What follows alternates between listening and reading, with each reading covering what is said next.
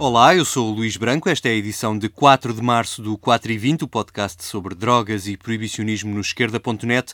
Se está a ouvir a partir do site, mas também usa alguma aplicação para podcast no telemóvel ou no computador, pode subscrever estas emissões quinzenais.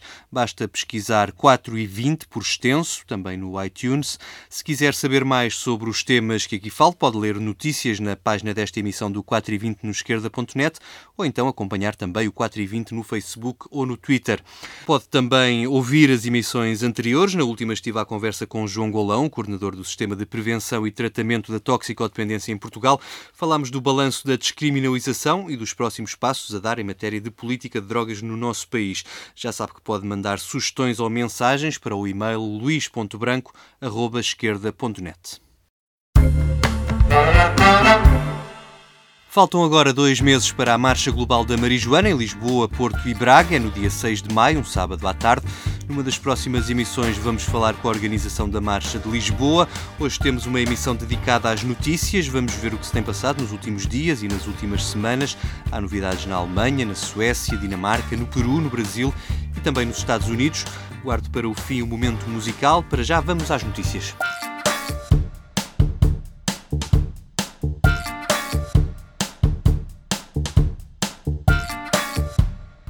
Portugal pode tornar-se a primeira potência produtora de cannabis na Europa. Pelo menos essa é a expectativa de dois consultores do Marijuana Policy Group, o principal grupo de consultoria do mercado mundial de cannabis. O clima propício à plantação de cannabis no nosso país coloca-o na linha da frente para poder fornecer a planta aos países que estão a legalizar o uso terapêutico.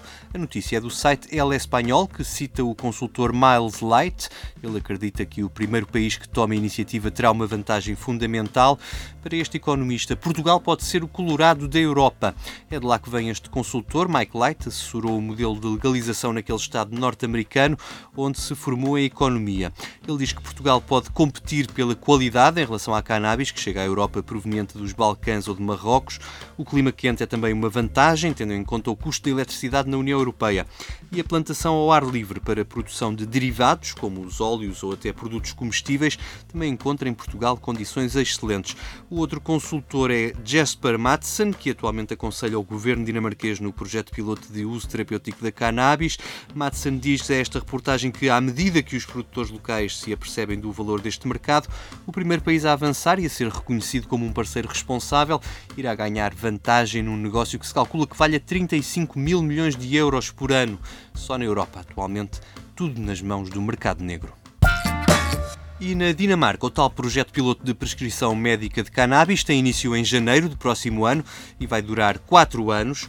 Os doentes selecionados para o projeto sofrem de esclerose múltipla e de enjoos provocados pelos tratamentos para o cancro, entre outras doenças. A prescrição médica de cannabis é muito popular entre os dinamarqueses.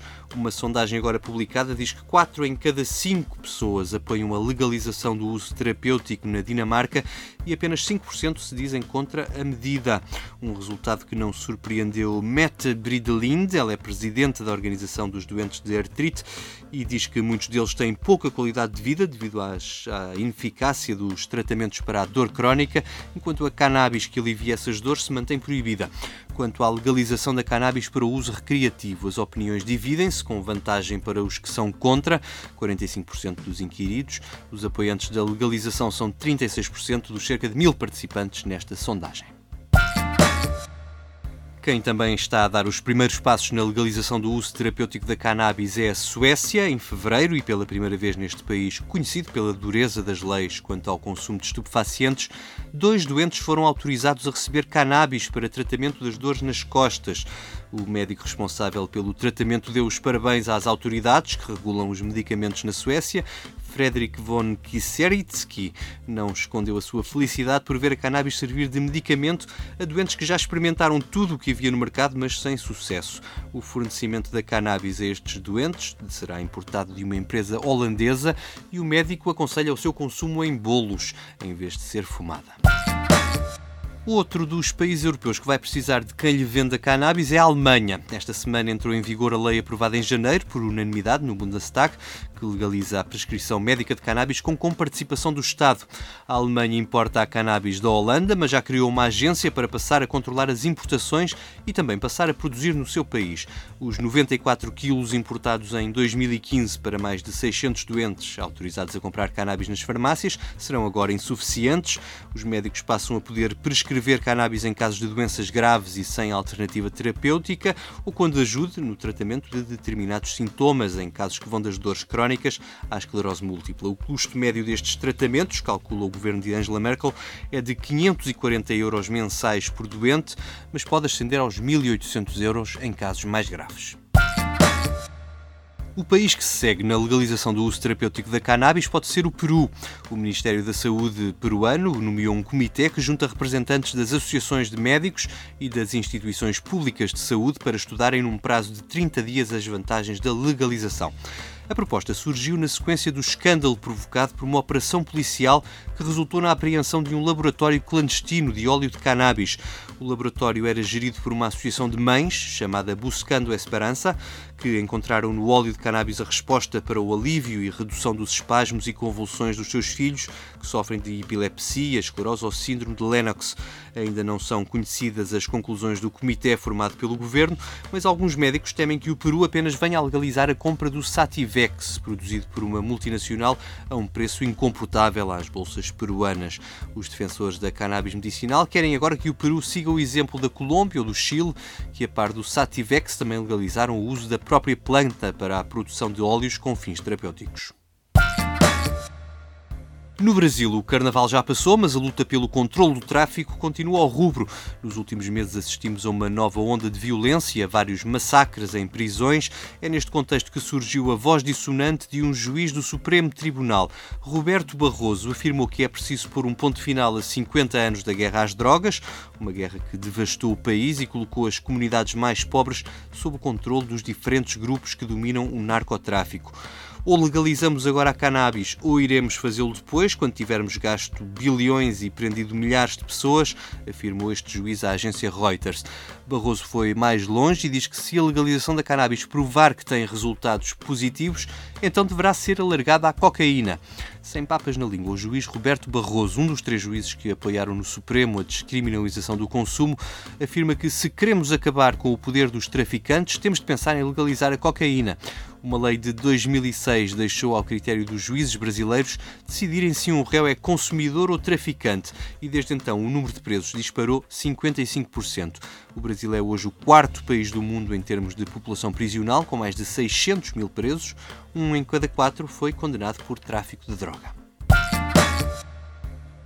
Por fim, vamos aos Estados Unidos. As últimas semanas têm sido de grande especulação sobre o rumo que a administração Trump irá seguir, que atitude terá em relação aos Estados que já legalizaram a cannabis. Primeiro foi Sean Spicer, o porta-voz da Casa Branca, a vir abrir a porta ao aumento da repressão à cannabis por parte da máquina federal.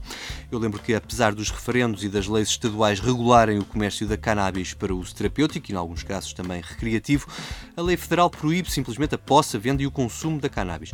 Até agora, com Obama, o governo federal tem tido a postura de respeitar a lei de cada Estado e não aplicar a lei federal. Na campanha eleitoral, Trump disse que ia fazer o mesmo, mas Spicers deu a entender que isso pode mudar. Esta semana, o novo Procurador-Geral, Jeff Sessions, apoiante confesso da guerra às drogas, veio mais uma vez reafirmar que se opõe à legalização. Num discurso aos Procuradores-Gerais dos Estados norte-americanos, Sessions disse também, a propósito de uma notícia que leu no Washington Post, que não acredita que a cannabis possa servir para combater a dependência de opioides que tem abalado os Estados Unidos.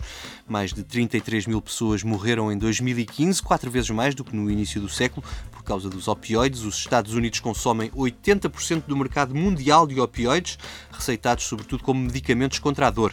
Os médicos prescrevem estes medicamentos para combater a dor crónica em tratamentos de longo prazo, trazendo outras complicações de saúde para além da dependência e do risco de overdose. Ora, os números desmentem esta percepção do Procurador-Geral. As estatísticas mostram que nos 28 estados que legalizaram a cannabis para fins terapêuticos, a taxa das mortes por opioides está em média 35% abaixo do resto do país. O mesmo acontece com a taxa de overdoses e de entradas em centros de tratamento por abuso de drogas ou até na sinistralidade rodoviária envolvendo condutores sob o efeito daqueles medicamentos. Comparando com o resto do país, nos estados com acesso legal à cannabis medicinal, cada médico prescreveu em média menos 1.826 doses de opioides de combate às dores aos utentes do Medicare. A principal razão é que os mais velhos, quando podem escolher, preferem produtos à base de cannabis em vez de sofrerem os efeitos secundários daqueles medicamentos. E a própria Academia das Ciências norte-americana veio confirmar em janeiro a validade do uso da cannabis no combate à dor crónica. No seu discurso, o Procurador-Geral acrescentou que pode ser que a ciência venha a provar que estou enganado, mas o problema está mesmo aí. Como a cannabis é classificada pela agência antidroga, a DEA, como substância de grau 1, sem validade medicinal, o acesso dos cientistas à planta é praticamente vedado pela lei. Mesmo nos estados onde se pode comprar cannabis na loja para fumar, um investigador não a pode adquirir para a investigação, o que a própria Academia das Ciências reconheceu como o principal obstáculo à descoberta de todo o potencial da planta para uso terapêutico terapêutico.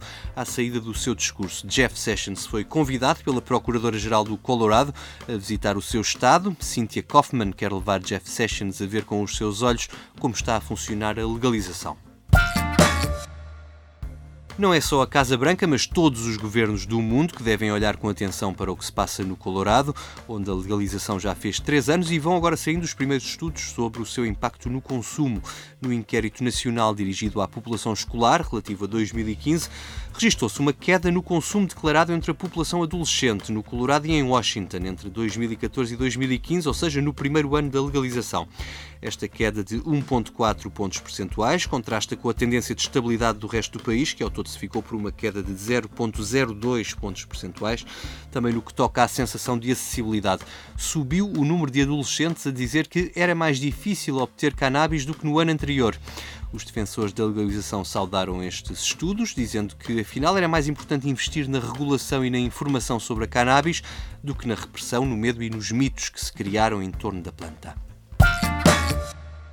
E por falar em mitos sobre a cannabis, houve alguns que foram literalmente apagados do argumentário da maior organização proibicionista, a DEA, a Agência Antidroga dos Estados Unidos, apagou do seu site as referências à cannabis como a porta de entrada para o consumo de outras drogas, ou como sendo causadora de psicoses, cancro do pulmão ou danos cognitivos permanentes. A iniciativa partiu de um grupo para a legalização, o Americans for Safe Access, e foi feita ao abrigo da Lei da Qualidade de Informação, que zela pela verdade da informação publicada por entidades autoridades federais. É preciso dizer que o documento em causa, intitulado Os Perigos e Consequências do Abuso de Cannabis, fora já desmentido por outro documento produzido pela própria agência e publicado no ano passado.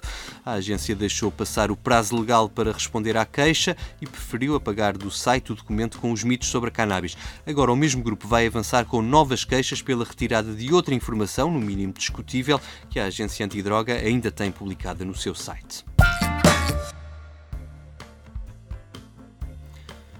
E para terminar, ainda nos Estados Unidos, o impacto da indústria da cannabis legal no emprego é outra boa razão para que os estados que legalizaram queiram resistir às ameaças da proibição federal.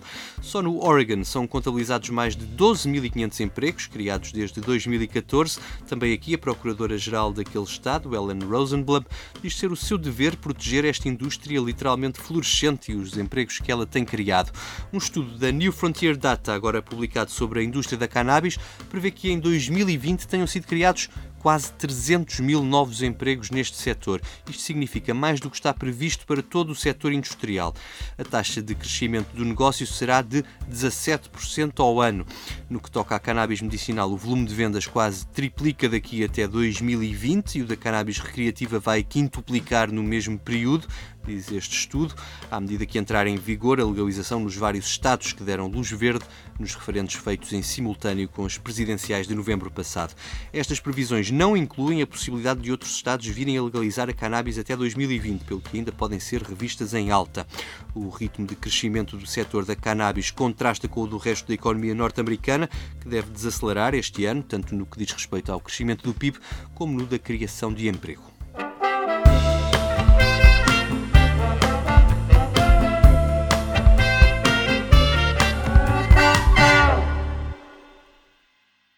Hoje a música que tem a ver com drogas é dos Talking Heads e não é segredo nenhum. Desde que escreveu a letra, em 1985, David Byrne faz questão de contar a história em todos os concertos. Diz que é sobre uma rapariga que conhecia no liceu que de vez em quando ia tomar LSD para um descampado ao pé de uma fábrica de refrigerantes nos arredores de Baltimore. É com And She Was, numa versão gravada ao vivo em Denver, no Colorado, que me despeço desta emissão do 4 e 20. Obrigado pela companhia. Se gostou, não se esqueça de partilhar o podcast. Eu volto já no próximo dia 20. Até lá.